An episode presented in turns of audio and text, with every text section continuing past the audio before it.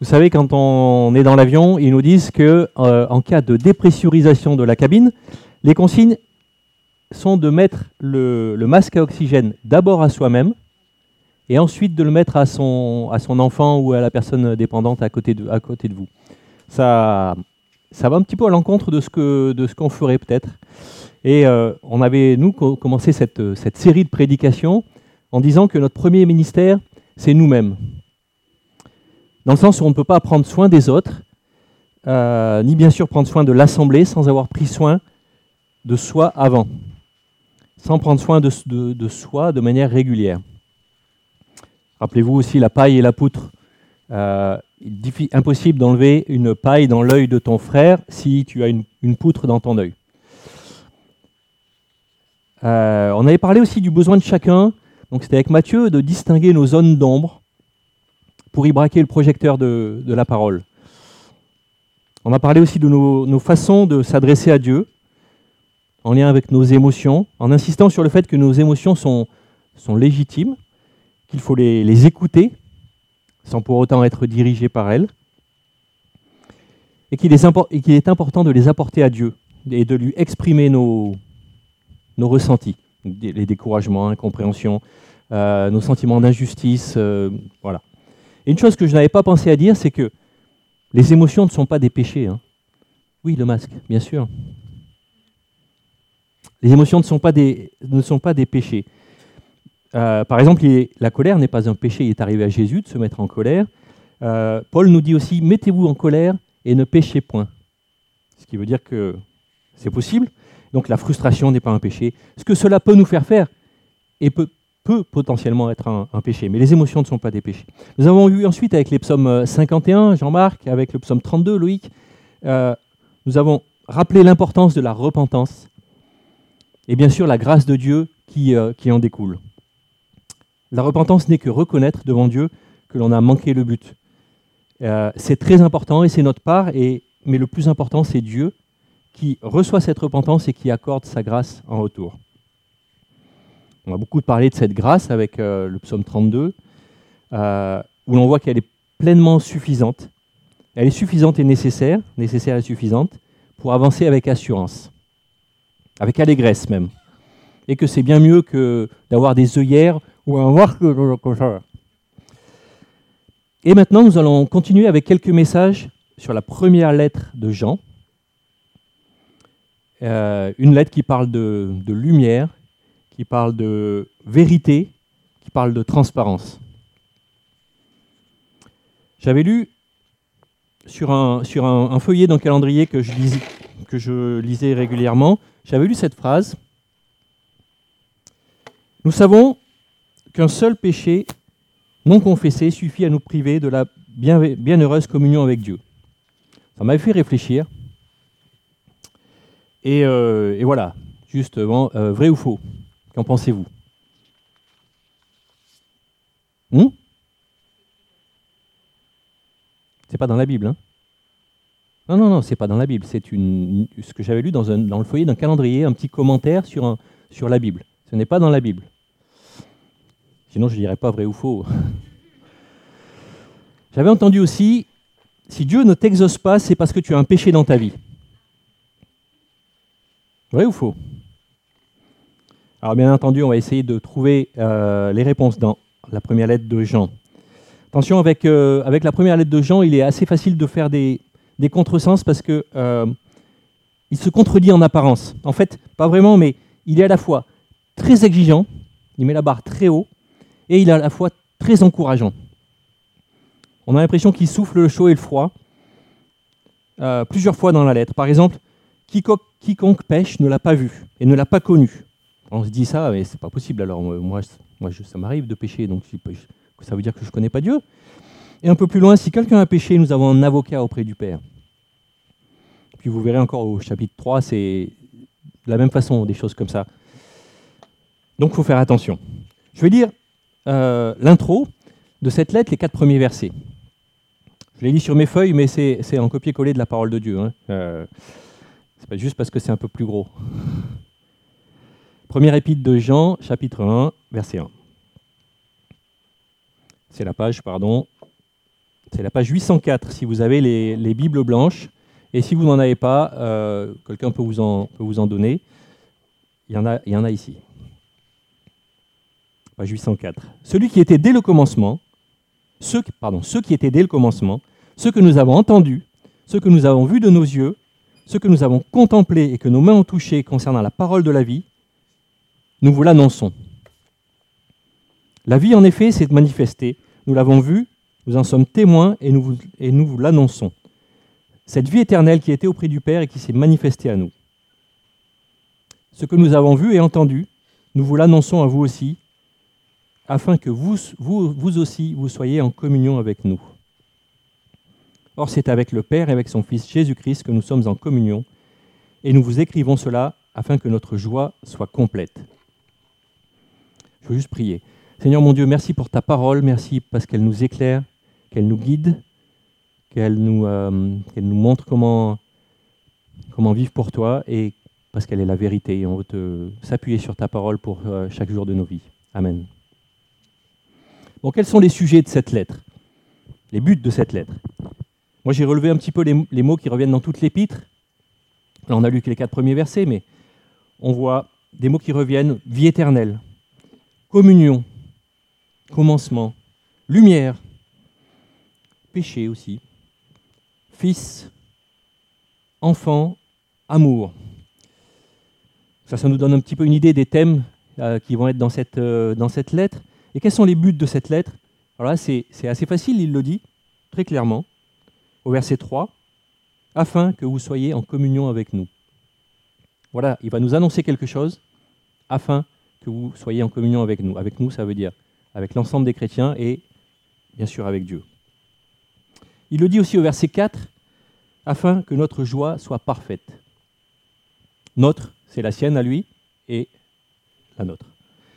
Il le dit aussi, euh, on va le lire plus tard, mais c'est au, chapitre 2, au verset 1, afin que vous ne péchiez point. Un de ses buts, il va nous écrire cette lettre, afin que, nous ne péchions point. Intéressant, il y a un seul qui a une connotation euh, entre guillemets négative, qui parle du péché. On peut penser que les, chrétiens parlent tout le temps du péché, qu'ils ont un problème avec ça, mais en fait, non, si on en parle déjà, c'est pour que ce ne, soit plus un problème. Et euh, si Paul en parle beaucoup en Romains 1, chapitre, chapitre 1 à 7 par exemple, c'est pour ça. Et si Jean en parle ici, c'est pour ça, pour que ce ne soit plus un problème. Aujourd'hui, on va essayer de faire, de voir comment ça pourrait ne plus être un problème. Concernant cette, euh, cette épître, j'ai lu dans un commentaire une phrase intéressante de, de MacDonald. Euh, non, pas Ronald. Jean parle de Dieu, de comment il est, pour que l'on sache comment nous devons être, nous qui sommes les enfants de Dieu. Jean parle de Dieu, de comment est Dieu, pour que nous, qui sommes les enfants de Dieu, nous sachions comment, nous devons être. C'est intéressant, c'est à garder à l'esprit pour toute, euh, pour toute la lettre, cette notion. Particulièrement dans le passage d'aujourd'hui, il nous faut peut-être comprendre quel est le rapport de Dieu avec le péché pour savoir quel doit être le nôtre. En gros, dans son intro, là, il a dit Moi, je suis un témoin, un témoin oculaire. Oculaire, ça veut dire que j'ai vu, de mes yeux vus. Un, un témoin digne de foi de quelque chose qui est dès le commencement, qui a été révélé récemment à nous, les apôtres, et je vous l'annonce, pour que notre joie soit complète, pour que vous ne péchiez point. Je lis euh, la suite du texte, à partir du, chapitre, du verset 5. Pardon. Voici le message que nous avons entendu de lui et que nous vous annonçons. Dieu est lumière et il n'y a pas de ténèbres en lui. Si nous disons que nous sommes en communion avec lui tout en, mar- tout en marchant dans les ténèbres, nous mentons et nous ne mettons pas la vérité en pratique. Mais si nous marchons dans la lumière, tout comme Dieu lui-même est dans la lumière, nous sommes en communion les uns avec les autres, et le sang de Jésus-Christ, son Fils, nous purifie de tout péché. Si nous disons que nous n'avons pas de péché, nous nous trompons nous-mêmes et la vérité n'est pas en nous. Si nous reconnaissons nos péchés, il est fidèle et juste pour nous les pardonner et pour nous purifier de tout mal. Si nous disons que nous n'avons pas péché, nous faisons de Dieu un menteur et sa parole n'est pas en nous. Mes petits enfants, je vous écris ceci afin que vous ne péchiez pas. Et là, on a l'impression que c'est un petit post-scriptum, vous savez. Mais si quelqu'un a péché, nous avons un, un défenseur ou un avocat auprès du Père, Jésus-Christ le juste. Il est lui-même la victime expiatoire pour nos péchés, et non seulement pour les nôtres, mais aussi pour ceux du monde entier.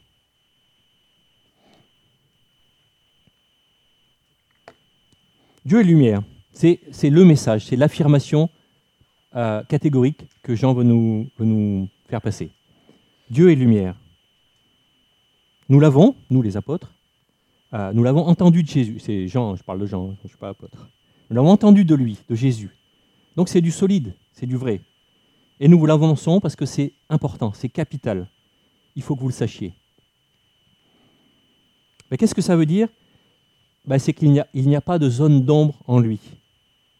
Il éclaire tout, même les zones les plus, reculées de ma vie, euh, les zones que j'ai toujours voulu euh, cacher ou que même j'ai toujours réussi à cacher à mes amis, à mes frères et sœurs, peut-être même à mon conjoint. Il éclaire tout. Rien n'est caché devant lui, tout est révélé.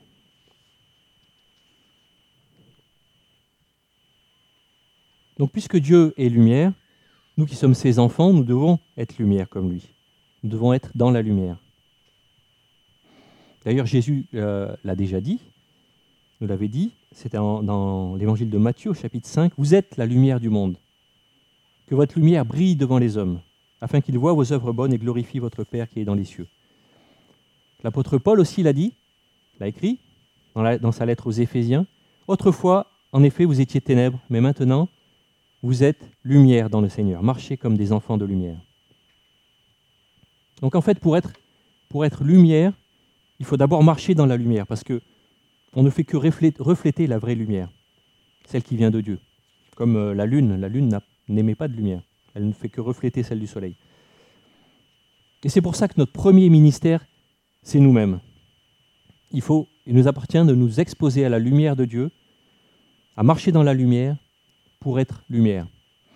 Et puis à, à, poncer un petit peu aussi pour que ça brille plus, poncer un peu, le, enlever, la, enlever la rouille, la corrosion. Je ne sais pas si vous vous souvenez d'un message, euh, peut-être mon, dernier message, je ne me souviens plus.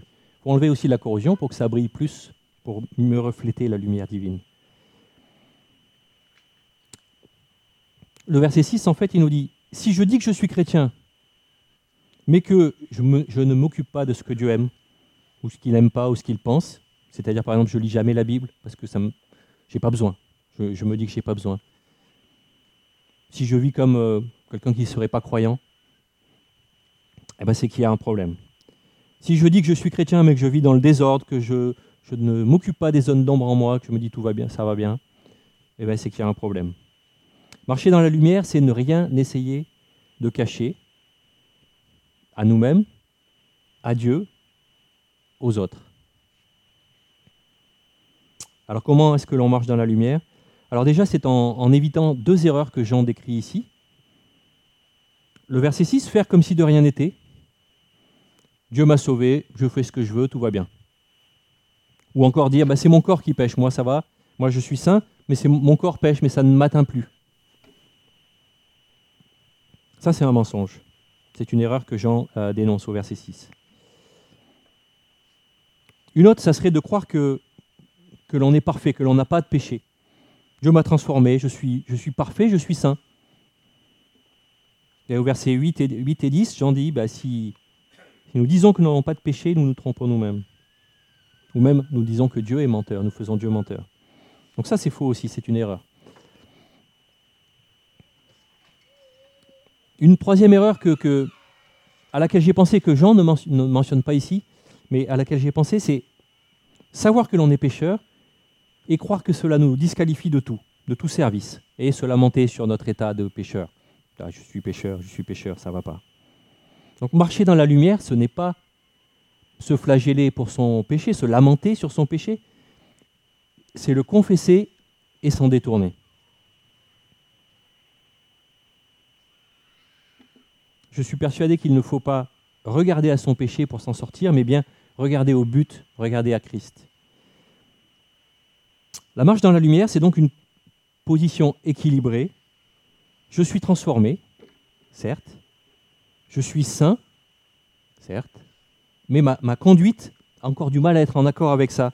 Et donc je marche sous le regard de Dieu, je me laisse, euh, je me laisse examiner, je me laisse sonder par Dieu, je le laisse me montrer des choses en moi qui ne lui plaisent pas. Il me montre ça principalement par sa parole quand je la lis, tout seul dans mon, dans mon canapé. Euh, ça peut être aussi par un, frère ou une sœur qui va me dire Je vois ça chez toi, ça me, gêne. Enfin, je, voilà, je voudrais en parler, je ne comprends pas. Ça peut être comme ça aussi. Donc je me laisse sonder par Dieu et je lui confesse mes manquements, je corrige ma conduite avec son aide et je continue à marcher, à avancer avec assurance parce que mon cœur ne me condamne pas. Je pense que marcher dans la lumière, c'est confesser ses péchés et ainsi avoir de l'assurance. Ainsi avancer et ainsi porter du fruit. Si je lis la, suite du verset de la lettre aux Éphésiens que j'ai lu juste avant, autrefois vous étiez lumière, mais maintenant vous êtes, pardon, autrefois vous étiez ténèbres, mais maintenant vous êtes lumière dans le Seigneur. Marchez comme des enfants de lumière, de lumière, car le fruit de la lumière consiste en toutes sortes de bonté, de justice, de vérité. Examinez ce qui est agréable au Seigneur, et n'ayez rien de commun avec les œuvres stériles des ténèbres, mais plutôt dénoncez-les. On voit que marcher dans la lumière, ça implique aussi de porter du fruit. Bonté, justice, vérité. Par exemple, on peut aussi parler du, fruit de l'esprit, que peut-être certains seront cités par cœur.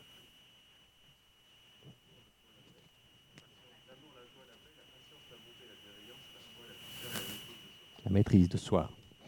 Très bien. Marcher dans la lumière, c'est euh, ça, ça va impliquer de porter du fruit. Donc c'est aussi connaître ce qui est agréable au Seigneur, et c'est aussi fuir ce qui, est des ténèbres, ce qui n'est pas agréable à Dieu. Je veux citer un verset qu'on a déjà cité. Je ne sais pas si tu l'as pas cité dimanche dernier, Loïc, mais il est très important. C'est dans le, ou non, c'est Matthieu, je crois, le dimanche d'avant, dans Proverbe au chapitre 28. Celui qui dissimule ses fautes ne réussit pas, mais celui qui les confesse et les délaisse trouve de la compassion. Il les confesse et les délaisse. Il n'est pas dit il les confesse, il se lamente, il se lamente, il se flagelle et il reste, euh, euh, euh, misérable et malheureux. Non, il les confesse et les délaisse. On verra aussi un peu plus loin dans la première épître de Jean, au chapitre 3, si notre cœur nous condamne, Dieu est plus grand que notre cœur, car il, et il connaît toutes choses. Bien aimé, si notre cœur ne nous condamne pas, nous avons de l'assurance devant Dieu. Jean va nous, veut nous montrer comment arriver à ce stade où notre cœur ne nous condamne pas. Mais si vous n'en êtes pas encore à ce stade et que votre cœur vous condamne, Dieu est plus grand que votre cœur. Et ne plus pécher. C'est possible ça? Allez. Euh, question pour vous. Possible de ne plus pécher ou pas? Je vois des gens qui secouent un peu la tête. Personne n'ose dire non, oui Non. Bon, moi je dirais oui, puisque Jean nous dit que oui. Jean nous dit qu'il écrit cette lettre afin que nous ne péchions pas. Ça doit être possible. Il ne va pas nous écrire une lettre pour quelque chose qui n'est pas possible. Bref, je vais, je vais y revenir. Sur la, sur la, communion, la communion avec les autres, avec Dieu, j'avais commencé à, noter euh, lumière plus absence de péché, alors ça entraîne euh, la communion. En fait, je pense que ce n'est pas du tout ça. Parce que quand quand Jean dit, si nous disons que nous n'avons pas de péché, oui, c'est faux. Hein. Euh, quand Jean dit, si nous disons que nous n'avons pas de péché, il s'adresse, pour moi, il s'adresse à tous. Il s'adresse à ceux qui marchent dans les ténèbres et à ceux qui marchent dans la lumière. Ce n'est pas, je crois que ce n'est pas la présence ou non de péché qui, conditionne euh, notre communion avec Dieu. C'est donc plus simplement la lumière de Dieu sur nos vies entraîne la communion avec Dieu. Et la lumière, ce n'est pas l'absence de péché, mais c'est, on vient de le voir, le péché amené à la lumière et purifié par le sang de Jésus. Il faut euh, relever que le, verbe purifier dans ce verset 7, le verset 7 que j'ai remis ici, non, non, non, pardon, le verbe purifier dans le, dans le verset 7 est au présent continu. Ça veut dire qu'on pourrait lire Le sang de Jésus nous purifie continuellement ou chaque jour. Donc l'important, le but n'est pas d'être sans péché. Je me contredis moi aussi, hein, mais c'est parce que comme Jean se contredit, je me permets euh, de le faire. Je me contredis un petit peu dans les termes. Le but n'est pas d'être sans péché, mais de les mettre en lumière, de les apporter à Dieu, de les confesser le plus vite possible, sans attendre. Quelqu'un avait dit, bah, je, crois que c'est Florent euh, qui avait dit, euh, on reconnaît euh, un, on reconnaît un réveil à la, rapidité qu'ont les, frères et sœurs à confesser quand ils, ont péché. On ne reconnaît pas un réveil au fait qu'il n'y a plus de péché, mais à la rapidité qu'ont les gens à confesser leur péché quand il, euh, euh, il est mis en lumière. Donc l'important, c'est de mettre les péchés en lumière, de les apporter à Dieu pour atteindre le but ultime de Jean, effectivement, que nous soyons sans péché. Le but ultime, ça sera bien ça. Mais dans un premier temps, le but, c'est d'apporter à Dieu, de, marcher dans la lumière pour que ça éclaire chaque, chaque zone.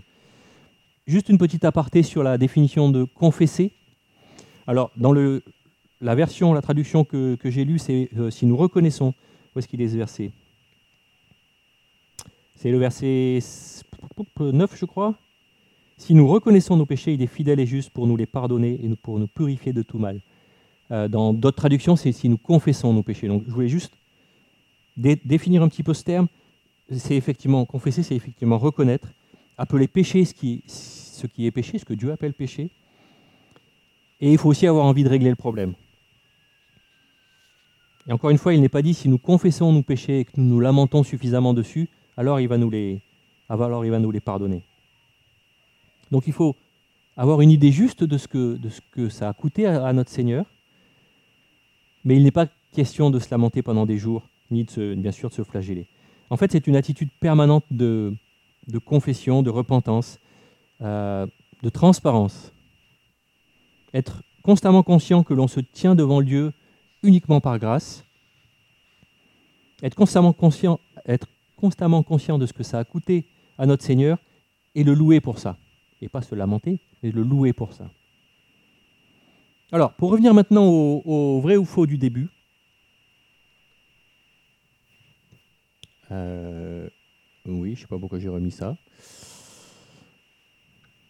Pour revenir à ce, vrai ou faux, regardons un peu les côtés sur, par lesquels ça semble vrai. Eh, Dieu a le péché en horreur, c'est vrai. Et dans ce passage de 1 Jean, il est clair que, la confession, euh, la, reconnaissance de notre péché, la repentance est nécessaire.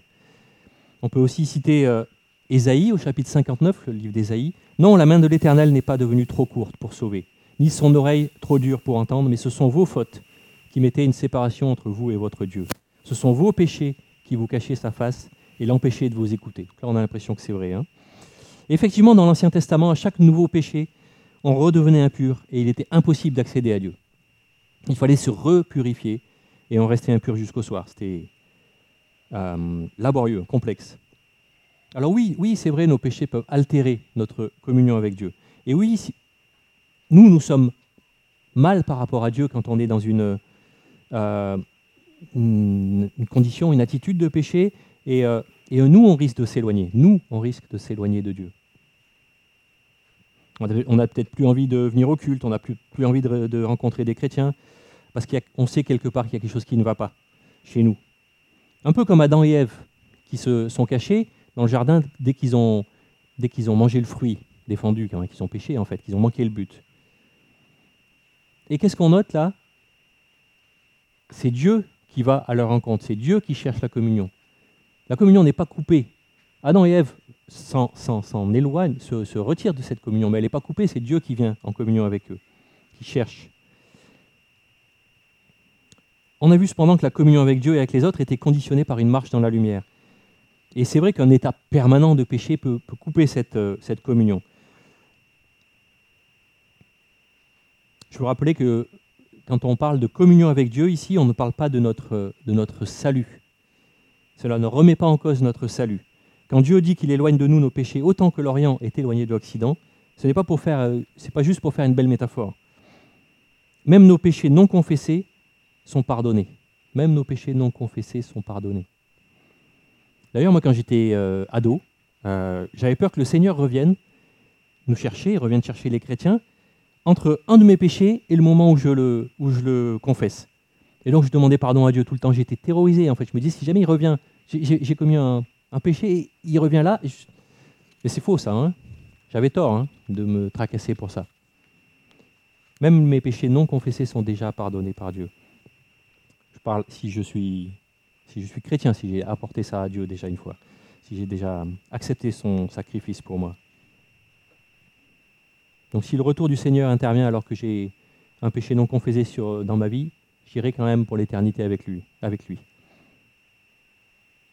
Alors cependant, si je regarde les côtés sur lesquels elle est, elle est fausse, cette affirmation, je me dis que si un péché devait rompre la communion avec Dieu, elle serait rompue souvent quand même.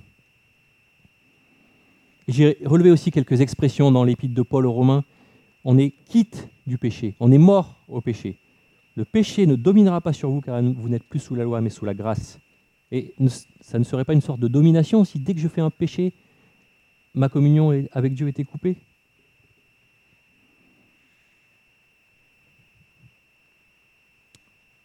Alors oui, bien sûr, il faut, il faut confesser nos manquements à Dieu. Mais cette formulation me gêne, je la trouve euh, dangereuse.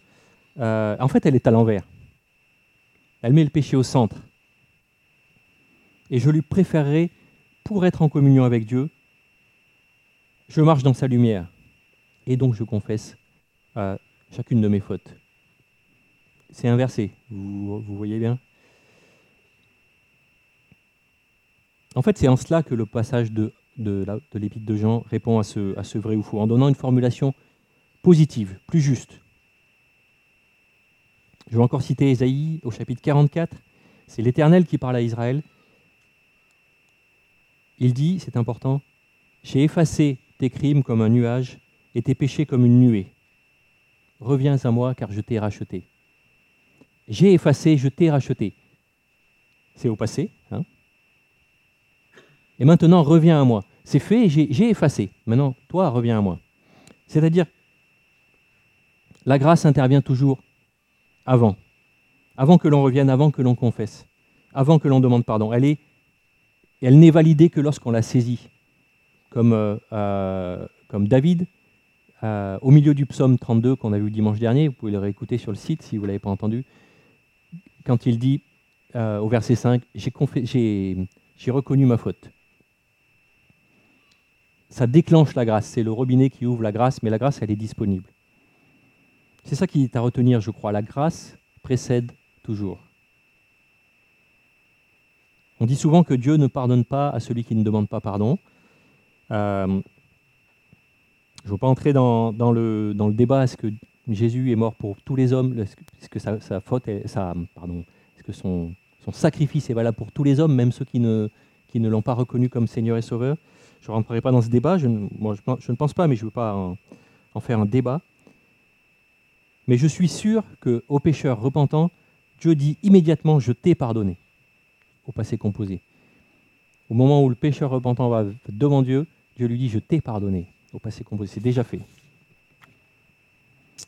Donc, je disais, il s'agit de trouver un, bon équilibre, de vivre en ayant en permanence à l'esprit que l'on vit de la grâce de Dieu, avec les deux côtés de la chose. C'est seulement par grâce que l'on peut se tenir devant Dieu, et on en a besoin en permanence, et on a besoin en permanence de nous purifier de nos péchés inhérents à notre marche, et cette grâce est disponible. Elle est disponible en abondance et même euh, elle surabonde. Ça, c'est Paul qui le dit dans l'Épître aux Romains. Il faut trouver un équilibre entre une compréhension juste de ce que nos péchés coûtent à notre Seigneur, ont coûté, et le fait qu'ils sont déjà pardonnés. L'équilibre, c'est euh, une repentance sincère, suivie immédiatement, je dirais, de la joie de la grâce, de la joie de, de notre salut. L'équilibre, c'est être pleinement libéré du péché, sans faire de la liberté un voile qui couvre la méchanceté, selon l'expression de, Pierre dans sa lettre. David aussi, dans un psaume, dit, psaume 103, Il ne nous traite pas selon nos péchés et ne nous, rétribue pas selon nos fautes. Et heureusement, hein, heureusement. C'est pour ça que ça, c'est faux. Ça, c'est faux.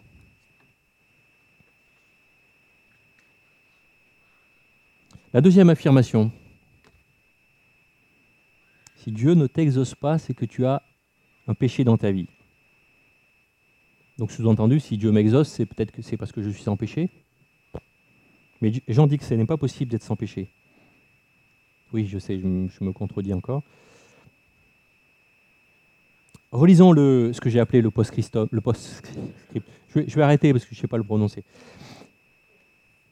Le PS. Merci, Anso.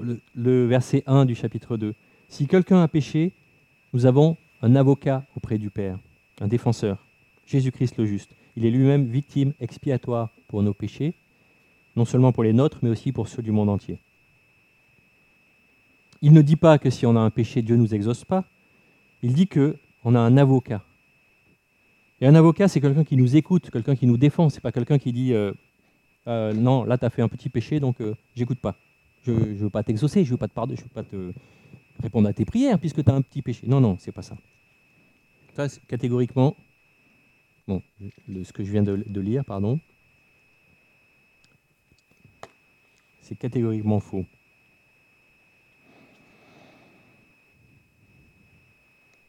En conclusion, en conclusion, les titres auxquels vous avez échappé. Alors, le titre que j'ai donné, c'est La marche dans la lumière, c'est parce que c'est positif. On marche dans la lumière de Dieu. J'avais pensé aussi, pour rester en communion avec Dieu, je marche dans sa lumière. Bon, c'est plus clair, c'est un peu plus long pour un titre, mais c'est plus clair. Effectivement, je dois marcher dans la lumière de Dieu, confesser mes péchés euh, au fur et à mesure pour rester en communion. Mais euh, il n'y a pas cette épée de Damoclès où un seul petit péché me coupe. Le péché c'est tabou, on en viendra tous à bout. Bon, c'était un, vieux film euh, que les moins de 20 ans ne peuvent pas connaître. Si, il y a quelques moins de 20 ans qui sont fans des inconnus. Bon, merci Ethan. Bon, euh, en même temps, c'est bancal, hein, parce que le péché, c'est pas tabou du tout. Hein. Là, c'était pour, euh, pour faire le petit, rappel de ce, de, ce film, mais c'est bancal. Le péché n'est pas un tabou du tout. Confesser pour avancer. Ça dit bien ce que, ce que Jean dit dans cette lettre, je pense. Pour avancer, pour avancer avec assurance, je confesse régulièrement euh, mes, mes fautes, parce que Dieu met sa lumière dessus. Et donc je les vois régulièrement et je les confesse et, euh, j'avance. Et j'avance avec assurance. Avoir la lumière à tous les étages. Ce n'est pas le meilleur que j'ai, euh, pas le meilleur que je l'ai fait, je l'ai écarté vite fait celui-là. Préfère conclure avec euh, un verset que j'ai déjà cité, mais je vais juste vous le relire. Autant l'Orient est éloigné de l'Occident, autant il éloigne de nous nos transgressions. Amen.